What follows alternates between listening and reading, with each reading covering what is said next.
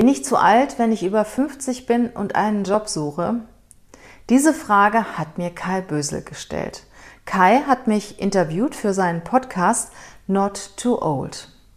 Und wenn du wissen möchtest, was ich auf diese Frage geantwortet habe, dann hör dir einfach mal die Zusammenfassung aus Kais Podcast in diesem Podcast an. Diese Zusammenfassung findest du auch bei YouTube unter meinem Kanal Regina Volz. Möchtest du die lange Variante, die komplette Variante aus dem Podcast von Kai hören, dann hör dir einfach den Podcast Not Too Old an. Lass dich inspirieren, ich freue mich auf dich. Bis gleich in deinem Ohr.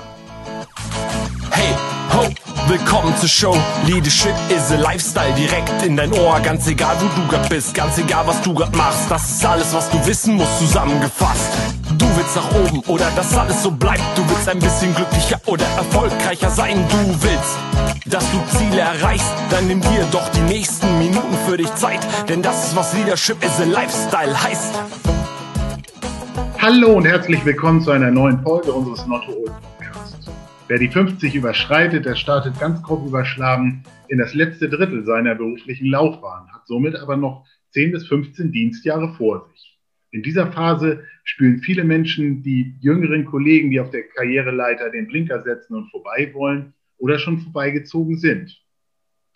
Viele sind gerade während Corona den Job losgeworden oder beruflich in Turbulenzen geraten und sorgen sich um ihre berufliche Zukunft. Andere sehen die Männer 50 plus immer noch als führend in Politik und Wirtschaft und lehnen sich da ganz entspannt beim Thema Job zurück. Wir wollen klären, wo Männer 50 plus heute stehen, wie sie ihre Chancen verbessern und was diese Zielgruppe auf dem Arbeitsmarkt auszeichnet. Dazu haben wir uns einen Profi als Gesprächspartner ausgesucht. Regina Volz hat in ihrem sehr abwechslungsreichen Lebenslauf über 20 Jahre Erfahrung im Personalbereich gesammelt. Zuerst über 13 Jahre als Personalleiterin bei einem internationalen Konzern und seit gut zehn Jahren mit ihrer eigenen Personalberatung. Damit hilft sie ihren Kunden bei der Besetzung ihrer offenen Positionen und steht mit ihrem Team im ganzen Prozess beratend zur Seite. Außerdem betreibt sie den Podcast Leadership is a Lifestyle. Hallo Regina, herzlich willkommen und vielen Dank für deine Zeit. Hallo Kai, ich freue mich, dass ich da, da sein darf in deinem Podcast und grüße natürlich auch ganz herzlich deine Hörer. Job ist ein spannendes Thema, gerade und auch für Männer über 50 und deshalb freue ich mich auch, dass wir da mal so ein bisschen tiefer einsteigen können. Erstmal zu der Frage eines Personalberaters oder ja auch Headhunters allgemein. Viele denken, ihr seid so die Türsteher der Führungsetagen der Nation. Ganz so ist es ja aber nicht. Sag uns doch mal, wie du eigentlich im Tagesgeschäft arbeitest. Du, das kann ich dir ganz einfach sagen. Also wir haben sehr viele feste Kunden, bekommen auch fast täglich neue Kunden dazu. Ähm, wir werden beauftragt. Wir sind eine Personalberatung, die auf höherem Level arbeitet und sehr exklusiv.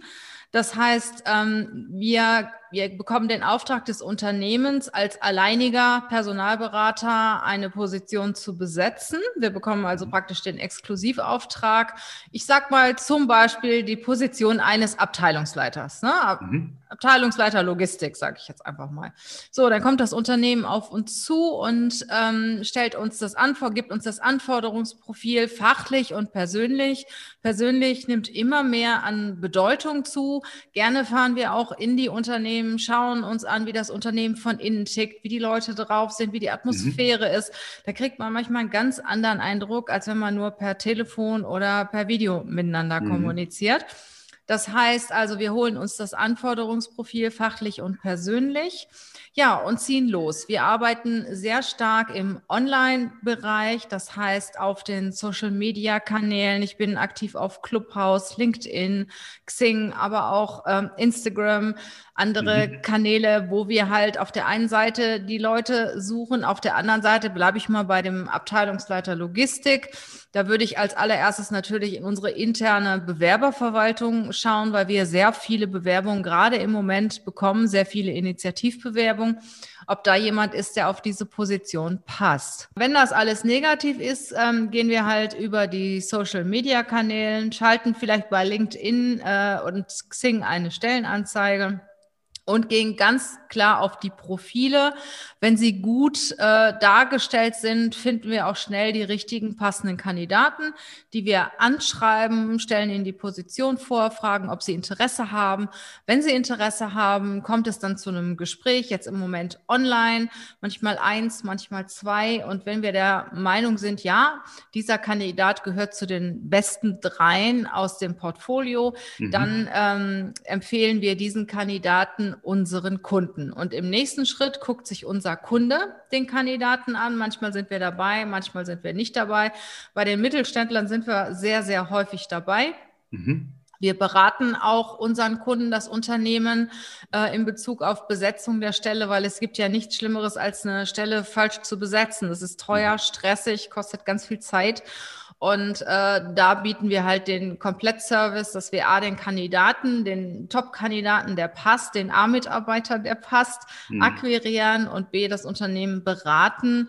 Ich sag mal, die Werte und die Kompetenzen des Kandidaten, vor allen Dingen aus persönlicher Sicht, ähm, passen nicht immer mit der Unternehmenskultur und den Unternehmenswerten zusammen. Und das ist etwas, worauf man auch als Arbeitnehmer sehr großen Wert legen sollte, weil nicht nur das mhm. Unternehmen muss sich gut fühlen mit dem Kandidaten, sondern auch ja der Mitarbeiter und die Führungskraft muss sich mit dem Unternehmen identifizieren. Bei euch sind ja so die Buzzwords der Branche, der War for Talents oder ja auch der Fachkräftemangel. Siehst du da eine Veränderung über die letzten Jahre? Also ja ist es so, dass jetzt auch schon Einsteigerpositionen mit Personalberatern besetzt werden, weil einfach sich keine Bewerber einfinden? Wie hat sich das verändert? Also ist äh, besser geworden für die Unternehmen seit Corona, muss man ganz klar sagen. Es sind viel, viel mehr sehr qualifizierte Bewerber auf dem Markt verfügbar. Mhm. Ähm, vor Corona, also vor zwei Jahren, war es echt schon ein richtiger Arbeitnehmermarkt. Und die Arbeitnehmer mussten sie, konnten sich aussuchen, wo sie arbeiten. Und da haben wir auch teilweise oder wurden auch teilweise schon Einsteigerfunktionen an die Headhunter übergeben, obwohl wir die nicht besetzen, Einsteigerfunktionen. Ne? Also wir mhm. fangen wirklich beim Experten an. Und äh, mittlerweile ist es aber so, dass sich wirklich richtig coole Top-Leute bei uns bewerben äh, gute Führungskräfte, Leute aus dem C-Level-Bereich bewerben sich richtig gute Menschen, weil sie einfach aufgrund der derzeitigen Situation ihren Job verloren haben. Und manche Branchen sind ja ziemlich runtergefahren. Vertriebspositionen sind im Moment leicht zu besetzen. Da haben wir wirklich richtig, richtig viele sehr gute Bewerber. Und egal auf welchem Level du bist, also im Moment wechselt es in vielen Bereichen schon wieder zum Arbeitgebermarkt. Das ist mehr, ähm, mehr äh, äh, Stellenangebote gibt, nee, mehr Bewerber gibt als Stellenangebote. Hm. Gibt es auch Positionen, die ihr nicht besetzen könnt? Also es gibt schon Bereiche, wo wir stark sind. Das ist zum Beispiel sind kaufmännische Themen, alles was mit IT, Finanzen, Controlling, Logistik zusammenhängt, äh, besetzen wir HR. Das sind so Positionen, wo wir uns so richtig gut auskennen. Wir suchen aber auch einen Produktionsleiter zum Beispiel ähm, oder ja, ein Betriebsleiter oder solche Funktionen besetzen wir auch, aber wir haben schon gewisse Branchen ausgeklammert. Mhm. Weil die einfach auch zu speziell sind. Und im medizinischen Umfeld ist es so, ähm, dass es da gar nicht so auf die Persönlichkeit ankommt, sondern es wird fast jeder genommen, der sich bewirbt, weil da der Personalmangel so groß ist. Und das ist nicht unsere Kernkompetenz. Wie unsere Kernkompetenz ist, den richtigen Menschen fürs richtige Unternehmen zu finden. Und das widerspricht auch so ein bisschen unserer, und nicht so ein bisschen, das widerspricht unserer Unternehmensphilosophie, Stellen einfach mit irgendwelchen Menschen zu besetzen, weil es keine anderen gibt. Wir hatten kürzlich einen Podcast mit einem Generationenforscher, der hat so ein bisschen Generation X und Z gegenübergestellt und der hat zu Generation Z gesagt, dass da eigentlich keiner mehr dabei ist, der sich die silberne Anstecknadel für zehn Jahre Betriebszugehörigkeit verdient, weil die sehr schnell weiterziehen zum nächsten Unternehmen, wenn sie unzufrieden sind. Also wenn das stimmt, dann müsst ihr euch ja um Jobs, die ihr zu besetzen habt, eigentlich keine Sorgen machen, oder? Also sagen wir mal so, diese Jobhopper gibt's natürlich. Es ist auch, je jünger die Leute sind, desto eher sind sie bereit zu wechseln. Die sehr also die jungen Leute sind sehr verwöhnt gewesen, weil man sie sehr stark gesucht und äh, rekrutiert hat. Das hat sich aber mittlerweile verändert. Ähm, mittlerweile ist der Run darauf nicht mehr so groß. Da sind eher viele äh, auf dem Arbeitsmarkt äh, stehen zur Verfügung. Hm. Ähm, aber es ist schon so, dass jüngere Leute, also ich sag mal so bis, bis 30 schneller wechseln als, als Leute darüber. Ähm, je älter man ist, desto länger bleibt man eigentlich in einem Unternehmen. Das kann man zwar nicht generell sagen, aber die Tendenz geht schon dazu hin. Ähm, heutzutage geht so eher die Tendenz so drei bis fünf Jahre und dann zum nächsten Karriereschritt. Ich habe mal den Spruch gehört, dass die besten Kandidaten noch gar nicht wissen, dass sie genau. den Job wechseln wollen. Würdest den du das unterschreiben? Ist es so? Das ist eigentlich mein Spruch. Ja, ah, okay. Die besten Kandidaten wissen heute noch nicht, dass sie morgen bei dir arbeiten. Also diese klassische, ähm, dieses klassische Stellenausschreiben. Äh, auf eine Stellenausschreibung bewirbt sich ja nur derjenige, der wirklich aktiv nach einem Job sucht. Mhm. So, das ist im Moment ein bisschen anders, weil schon mehr Leute nach einem Job suchen. Aber vor einem Jahr zum Beispiel äh, war das so, dass du wirklich die richtigen guten Leute ansprechen musst. Die sind in Arbeit. Die werden, was weiß ich, fünfmal die Woche von irgendwelchen Headhuntern kontaktiert. Und wenn wir Leute vermitteln, also acht von zehn sagen, naja, eigentlich sind wir ja zufrieden und wollen gar nicht wechseln. Mhm. Und wechseln dann im Endeffekt doch, weil der neue Arbeitgeber begeistern kann, überzeugen kann und ja, sich der Mitarbeiter dann auch selber überlegt, Mensch, ähm, was, was habe ich denn davon, wenn ich jetzt wechsle? Ne? Was bringt mhm. mir das für Vorteile und kommt dann auf die eine oder andere Idee? Aber die Leute, die wir kontaktieren, wussten gestern noch nicht, dass sie morgen in einer anderen Firma arbeiten. Ich hatte schon im äh, Eingangs gesagt, du betreibst selbst auch einen Podcast, der heißt Leadership is a Lifestyle. Mhm. Sag uns kurz zwei, drei Sätze dazu. Ist das wirklich ein Fach-HR-Thema, wo Profis angesprochen werden oder lohnt es sich für jeden da mal reinzuhören? Es werden Menschen angesprochen. Menschen, die auch sehr viel Wert auf Selbstführung legen. Natürlich grundsätzlich, der Titel geht um Leadership, klar, weil ich die Businesswelt anspreche in erster Linie. Aber für mich muss eine Führungskraft sich selber führen können. Die muss selbst in ihrer Energie, selbst in der Kraft sein. Sie muss resilient sein. Sie darf sich nicht bei jedem Windstoß umpusten lassen. Mhm. Sie muss stark sein. Und wenn sie das ist, dann kann sie gut Mitarbeiter führen. Und wie du das wirst, das vermittle ich in diesem Podcast. Wenn wir uns jetzt über die Ü50-Mitarbeiter auf dem Arbeitsmarkt mal unterhalten. Wie würdest du die so ganz grob einsortieren? Sind das wirklich immer noch die eigentlichen Macher in Führungspositionen oder sind die vielleicht tatsächlich gerade so in der Startup- und Medienwelt doch schon irgendwie durchgereicht und auf dem absteigenden Ast? Ich weiß, man kann es nicht pauschal sagen, aber so ganz grob, wie würdest du das einsortieren? Es gibt solche und solche. Ne? Also für mich ist Alter eine Zahl, eine Nummer. Ähm, bei mir gehen täglich zig Bewerbungen über den Tisch und wenn da steht 55, sagt mir das erstmal gar nichts.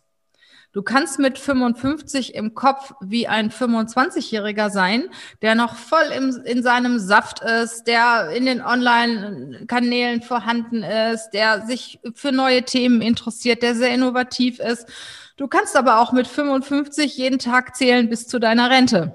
Also das Alter interessiert mich nicht, weil ich da schon so viel erlebt habe. Das interessiert auch unsere Kunden nicht. Also da geht ja immer so diese, äh, diese, diese Meinung, ja, wenn du über 50 bist, kriegst du keinen Job. Da sage ich, stimmt nicht, ne? Ihr äh, bereitet auch Content auf, auf, auf eurer eigenen Seite, schreibt da über bestimmte Themen. Da gibt es auch einen Beitrag über die Generation X und da steht, äh, die arbeitet, um zu leben. Sagen nicht gerade die jüngeren Menschen über die Generation, dass die eher lebt, um zu arbeiten und dass das genau was ist, was sie für sich nicht so übernehmen wollen, weil für die Jüngeren das Leben im Vordergrund steht und die Älteren sich noch sehr über ihre Arbeit definieren. Ich finde, das kann man gar nicht so generell, generell sagen. Ne? Ich glaube, den Beitrag hat eine Mitarbeiterin äh, von mir geschrieben, die sich mal sehr mit dem Generationen beschäftigt haben. Was man auf jeden Fall äh, sagen muss, äh, ich sage mal, dass die, dass die äh, erfahrenere Generation, so die Babyboomer zum Beispiel, ähm, sich schon mehr, dass, dass sie schon äh, ähm, mehr loyaler zu ihrem Arbeitgeber sind, dass es ihnen sehr wichtig ist, dass sie auch eine gewisse Sicherheit haben, dass sie länger bei ihrem Arbeitgeber bleiben und auch eine verhältnismäßig hohe Loyalität zu ihrem Arbeitgeber haben. Also ich habe heute noch für ein Unternehmen, suchen wir eine HR-Kraft, da habe ich fünf Bewerbungen bekommen. Und die vier Bewerbungen sind halt ganz klassisch, alle fünf bis sieben Jahre gewechselt und eine Bewerbung alle zwei bis drei Jahre gewechselt, sogar manchmal nach einem Jahr. Und da war meine Empfehlung direkt an den Arbeitgeber, eher auf den B-Stapel. Mhm. Obwohl die Qualifikation genauso war. Ne? Mhm. Also es ist halt so, dass das, ich finde, wenn ich jemanden einstelle, also es ist meine persönliche Einstellung, möchte ich in den Mitarbeiter investieren, möchte ich, dass er auch eine Weile bei mir bleibt. Mhm. Und wenn ich jemanden habe, der alle ein, zwei Jahre gewechselt hat, den will ich nicht. Also ich in meiner Firma will den nicht. Ne? Oder die nicht. Ich möchte jemanden, der mindestens fünf Jahre in einem Unternehmen ist. Ja, kann auch mal dazwischen sein, drei oder vier. Man ist ja auch nicht immer selbst für einen Wechsel verantwortlich. Aber das musst du dann auch gut erklären. Aber wenn, wenn ich dann so viele junge Leute sehe, die alle ein, zwei Jahre wechseln, weil das ja immer noch nicht der tollste Arbeitgeber war, dann sage ich ja irgendwann mal so, jetzt musst du aber mal aufpassen. Mhm. Verstehe.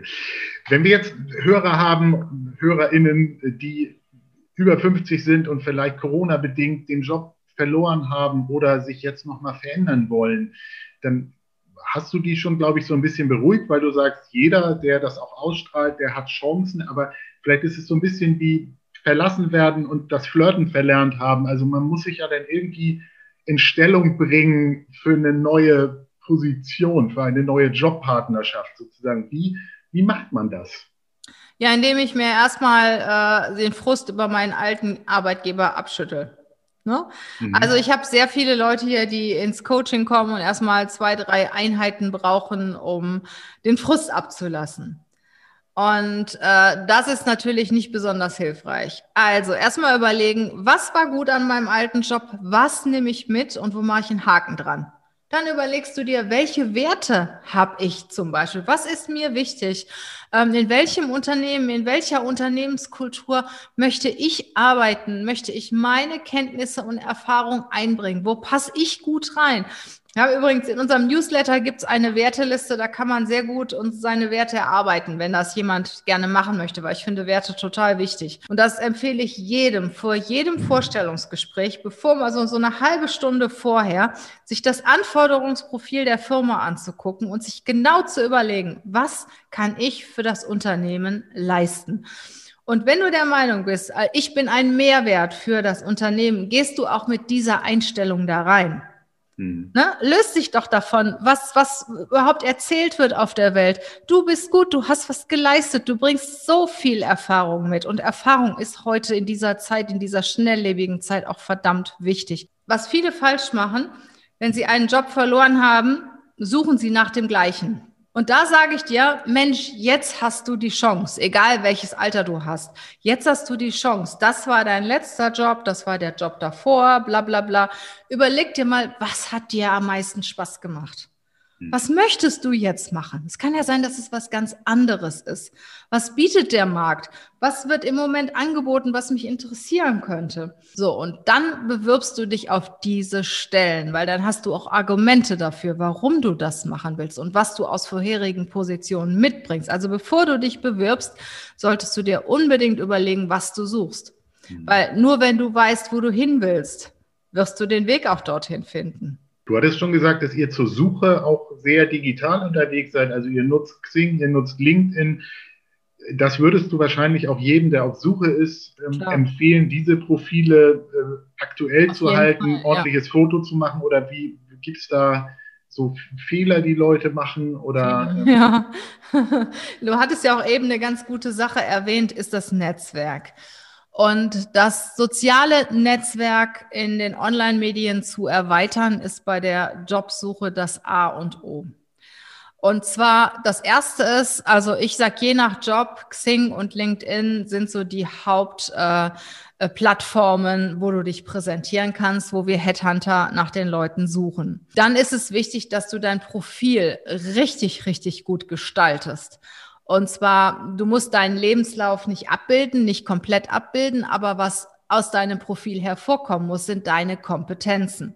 Und zwar sind deine Kompetenzen nicht offen, kommunikativ, teamfähig und ehrlich, was manche Leute reinschreiben, sondern deine Kompetenzen sind zum Beispiel SAP, äh, was weiß ich, Englisch und sonstiges oder Abteilungsleiter, wo wir eben waren, Logistik und ähm, also die fachlichen Qualifikationen, weil danach suchen wir.